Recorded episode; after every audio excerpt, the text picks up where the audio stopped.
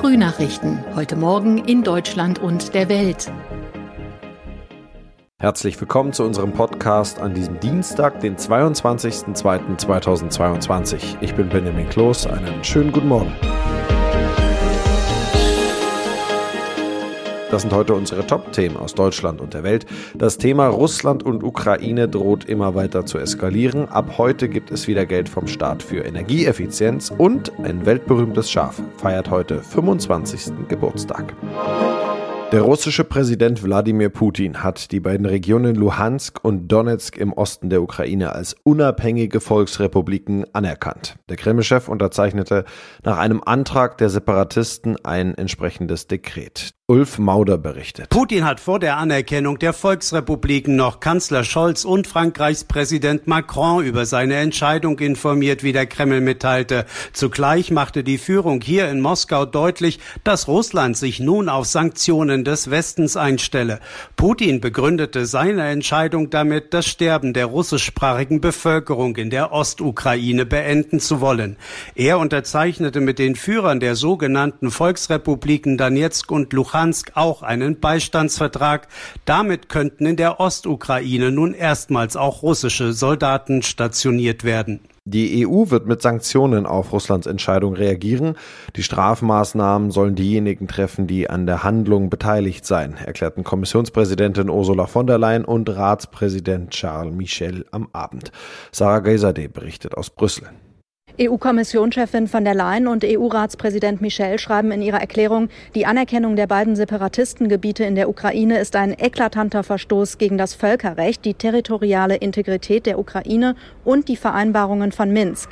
Die EU und ihre Partner werden geschlossen, entschlossen und bestimmt in Solidarität mit der Ukraine reagieren, erklären die beiden EU-Spitzen. Welche Sanktionen jetzt konkret verhängt werden, ist noch nicht bekannt. Es könnte sich um Vermögenssperren und EU-Einreiseverbote gegen Einzelpersonen handeln und um finanzielle und wirtschaftliche Sanktionen. Ab heute können wieder neue Anträge auf staatliche Zuschüsse für energieeffizientes Sanieren gestellt werden. Das Wirtschaftsministerium hatte diese Möglichkeit im Januar überraschend gestoppt, weil das Geld im Fördertopf ausging. Ina Heidemann berichtet. Für effiziente Gebäude werden 9,5 Milliarden Euro bereitgestellt. Die Förderbedingungen für Sanierungsmaßnahmen bleiben unverändert, sagt das Bundeswirtschaftsministerium. Mit der Bearbeitung der Altanträge, die bis zum vorläufigen Antragsstopp am 23. Januar eingegangen waren, hat die Förderbank KfW demnach schon angefangen. Wann auch neue Anträge für die Förderung von Neubauten gestellt werden können, muss noch geklärt werden. Die Ampelregierung will die Anforderungen für Energieeffizienz im Neubau bis 2025 auf das höchste Maß, genannt Effizienzhaus 40, anheben. Staunen, Unglauben und teilweise blankes Entsetzen. Am 22. Februar 1997, also vor genau 25 Jahren, sorgte eine Nachricht für heftige Reaktionen. Wissenschaftlern war es zum ersten Mal gelungen, ein ausgewachsenes Säugetier zu klonen. Das Schaf Dolly erlangte über Nacht weltweite Berühmtheit. Der Durchbruch weckte Fantasien, Hoffnungen und Ängste. Christoph Meyer berichtet aus London.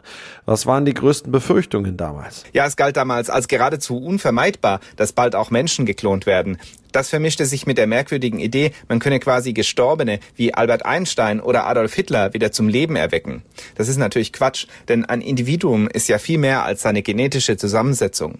Aber es gab natürlich berechtigte Sorgen darüber, dass beim Versuch, Menschen zu klonen, großes Leid verursacht werden kann, weil die Methode oft zu Komplikationen und Missbildungen führt. Ja, gab es auch positive Hoffnungen, also dass man durchs Klonen Krankheiten heilen oder das Leben erleichtern könnte? Ja, also in Expertenkreisen wurde schon damals weithin erkannt, dass der eigentliche Durchbruch nicht in der Herstellung einer genetischen Kopie eines Säugetiers lag, sondern in dem Nachweis, dass Körperzellen, die sich bereits spezialisiert hatten, wieder neu programmiert werden können. Dolly war ja aus einer Zelle entstanden, die einem erwachsenen Schaf am Euter entnommen wurde und in die entkernte Eizelle eines anderen Schafs eingefügt wurde. Also aus einem Euter wurde ein komplettes Schaf. Und bis dahin dachte man, dass nur embryonale Stammzellen diese Fähigkeit hätten, sich in alle möglichen Körperteile zu entwickeln. Ja, wie ist heute die Realität? Welche Befürchtungen haben sich bestätigt? Was hat uns der wissenschaftliche Durchbruch gebracht? Das Klonen von Menschen, es ist weltweit verboten und bisher sind keine Fälle von geklonten Menschen bekannt. Und tatsächlich wird heute nur noch sehr wenig geklont, beispielsweise bei Rennpferden oder bei Haustieren wie Katzen oder Hunden, äh, denen Herrchen oder Frauchen besonders nachtrauern und die viel Geld haben. Und die Forschung hat sich weiterentwickelt vom Klonen, also dem Kopieren, zur gezielten Veränderung von Genen. Da gibt es neue Methoden wie die sogenannte Genschere und hier wird an Therapien, zum Beispiel für AIDS oder bestimmte Krebsarten gearbeitet, von denen tatsächlich lebende Menschen wirklich auch profitieren können. In unserem Tipp des Tages geht es heute um die Frage, wie viel Sturm hält mein Hab und Gut eigentlich wirklich aus? Denn nach den stürmischen Tagen empfiehlt sich bei vielen nochmal ein sehr genauer Blick aufs Haus oder in den Garten. Denn nicht alle Sturmschäden sind gleich offensichtlich und gerade die versteckten Schäden können die folgenreichsten sein. Ronny Thorer berichtet, wenn einem das Dach weggeweht wurde oder im Garten Bäume umgestürzt sind, sieht man das sofort. Aber andere Sturmschäden sind versteckter. Wo sollte man da noch nach den stürmischen Tagen genauer hinschauen. Ja, zum Beispiel Dachziegel. Wenn da keine runtergefallen sind, ist das natürlich gut. Aber vielleicht haben sich ja welche gelockert oder sitzen nicht mehr wie vorher bündig in der Pfalz. Frage ist auch, sind die Sturmklammern noch da? Sitzt das Schneefanggitter noch korrekt oder die Solarmodule? All das kann verrutscht oder gelockert sein so dass es dann mit Zeitverzug oder beim nächsten Sturm abstürzt. Und für die Schäden dann oder vielleicht sogar verletzte Menschen haftet dann der Hausbesitzer ausdrücklich im Rahmen der Verkehrssicherungspflicht, denn er muss den baulichen Zustand seines Hauses regelmäßig überprüfen. Ja, aber nicht jeder sollte ja einfach aufs Dach klettern, oder? Nein, Laien nicht. Also entweder einen privat bekannten, kompetenten Fachmann oder einen externen Profi bitten. Man kann aber auch erstmal ein möglichst hochauflösendes Foto vom Dach machen und dann am Computer reinzoomen. Verrutschte Solarmodule zum Beispiel, die kann man da ganz gut erkennen oft. Tückisches Thema, auch Feuchtigkeit, die kann auch sehr versteckt sein.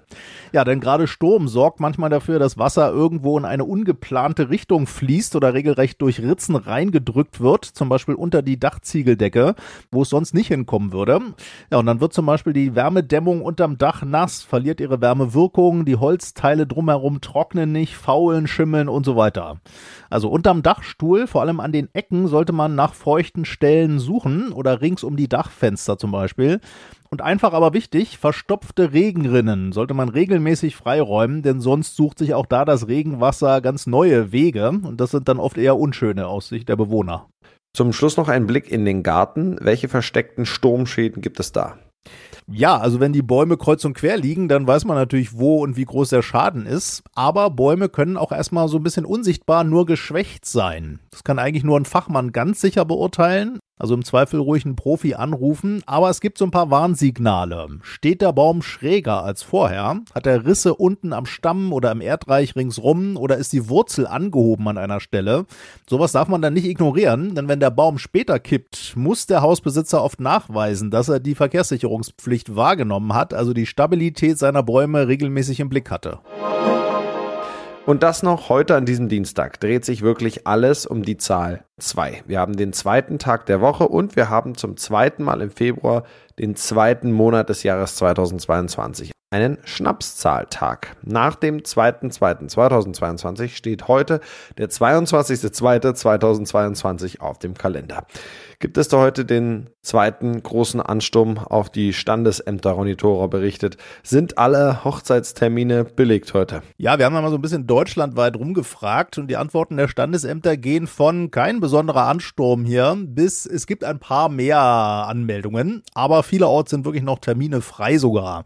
Der Februar ist nun mal einfach kein besonders beliebter Hochzeitsmonat. Was aber auffällt, der 22.2. heute ist in vielen Gegenden beliebter als der zweite, zweite neulich. Grund könnte sein, dass der 22.02.2022 nicht nur voller Zweien ist, sondern sogar ein sogenanntes Palindrom. Also die Zahlenfolge liest sich von hinten genauso wie von vorn. Ja, wie oft ist sowas? Ja, das gab es schon letztes Jahr am 12.02.2021, aber der nächste Palindromtag, der ist erst wieder 2030, am 3. Februar dann. Also wer sowas mag, der hat jetzt erstmal die letzte Chance. Und generell übrigens sind das ganze Jahr jetzt die 22. der Monate beliebt als Hochzeitsdatum, aber in den wärmeren Monaten eben deutlich mehr. Wobei zu viel Zahlenarithmetik ja gar nicht so empfehlenswert ist, sagen Beziehungsexperten. Ja, ganz klar. Fünf- bis sechsfach höher ist das Scheidungsrisiko wohl bei Leuten, die extra an besonderen Daten und auch sonst mit sehr viel pompöser Inszenierung heiraten. Erst recht, wenn sie dabei auch noch so ein bisschen in Hektik verfallen, nach dem Motto, oh, der Palindromtag nähert sich, wir müssen noch schnell. Beziehungsexpertin Felicitas Heine. Also jetzt oder nie, obwohl man es oder einer der beiden insgeheim vielleicht noch gar nicht so sehr möchte. Aber wenn man schon auf Zahlen und auf ein bestimmtes Datum setzen will, dann empfehlen Experten zumindest Zahlen zu nehmen, mit denen ein Paar was ganz Persönliches verbindet. Ja, das war's von mir. Ich bin Benjamin Kloß und wünsche Ihnen noch einen schönen 22.02.2022. Bis morgen.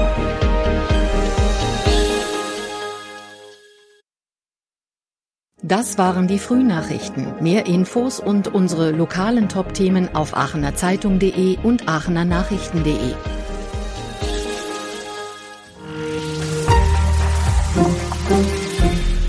Die Frühnachrichten sind ein Podcast aus dem Medienhaus Aachen.